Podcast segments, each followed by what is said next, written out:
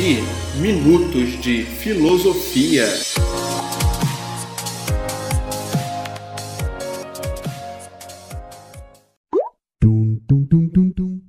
E aí galera, eu sou o Kleber Farias e quero te convidar para bater um papo sobre os principais temas da filosofia.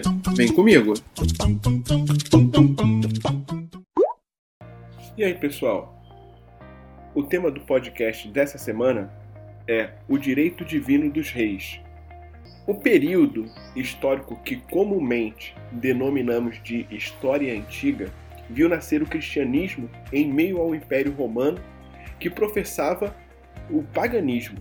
Com o passar do tempo, o culto a vários deuses perdeu lugar para o culto a um único Deus.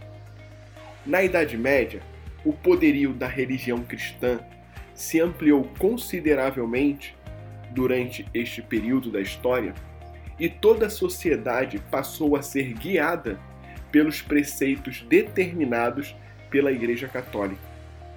Na transição da Idade Média para a Idade Moderna, começa a se estruturar uma nova forma de organização política, o que chamamos de Estados Nacionais, que representam a união dos reinos de uma mesma cultura. Esse Estado Nacional centraliza o seu comando na figura de um único indivíduo, o rei. A figura do rei já era presente na Idade Média. Entretanto, neste momento da história, havia uma fragmentação do poder dos reis, pois eram diversos reinos que existiam.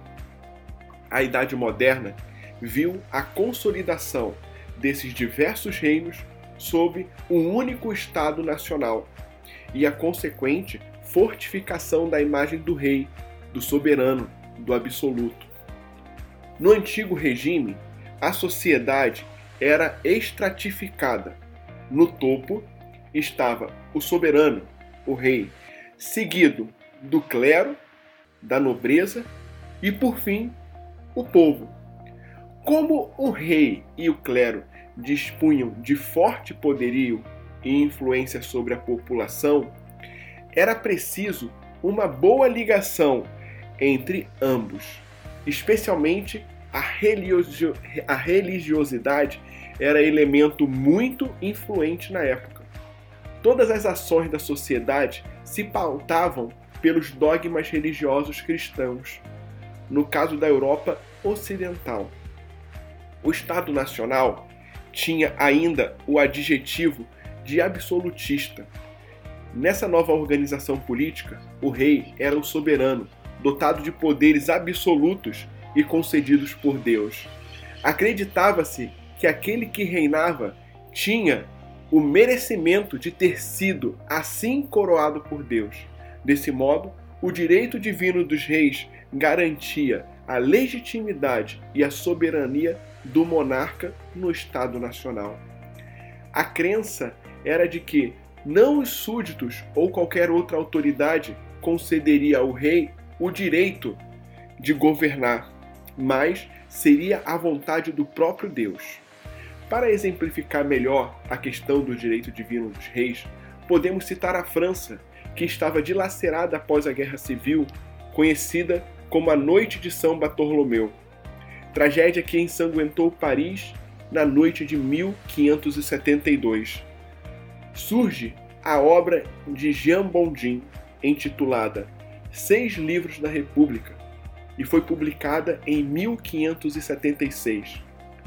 O grande jurista do Parlamento de Paris defendia integridade da soberania monárquica de haver a necessidade total da concentração do poder nas mãos de um rei, cuja autoridade perpétua e ilimitada não podia ser contestada. O Estado era pupilo, o rei, o seu tutor.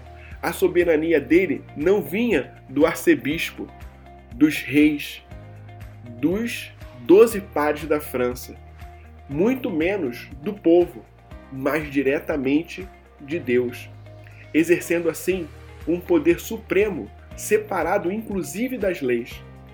Nas palavras de Jean Bondin, nada havendo de maior sobre a terra, depois de Deus, que os príncipes soberanos, e sendo por ele estabelecido como seus representantes para governarem os outros homens, é necessário lembrar-se de sua qualidade, a fim de respeitar-lhes e reverenciar-lhes a majestade com toda a obediência, a fim de sentir e falar deles com toda a honra, pois quem despreza seu príncipe soberano, despreza Deus, e quem a ele é a imagem na terra. O direito divino dos reis, portanto, concedia aos monarcas grandes poderes no governo no Estado Nacional. Mas não se tratava de uma teoria política prática, e sim um aglomerado de ideias e crenças, por ser indicado por Deus, e qualquer tentativa de depor o monarca seria tratada como uma contestação à vontade divina. Fato que a sociedade da época ainda tinha muito medo de questionar. Com as seguintes unificações dos Estados nacionais modernos, o direito divino dos reis esteve cada vez mais presente nas sociedades do século XVII. Muitos pensadores foram adeptos de tal teoria, onde se pode destacar Jean Bondin e Jacques Bossuet. Por outro lado, ou alguns monarcas representaram bem o poder que possuíam em consequência do direito divino dos reis, como é o caso de Luís XIV, o rei da França. E é isso, pessoal. Muito obrigado pela sua companhia e te espero no próximo podcast. Devi, Minutos de Filosofia.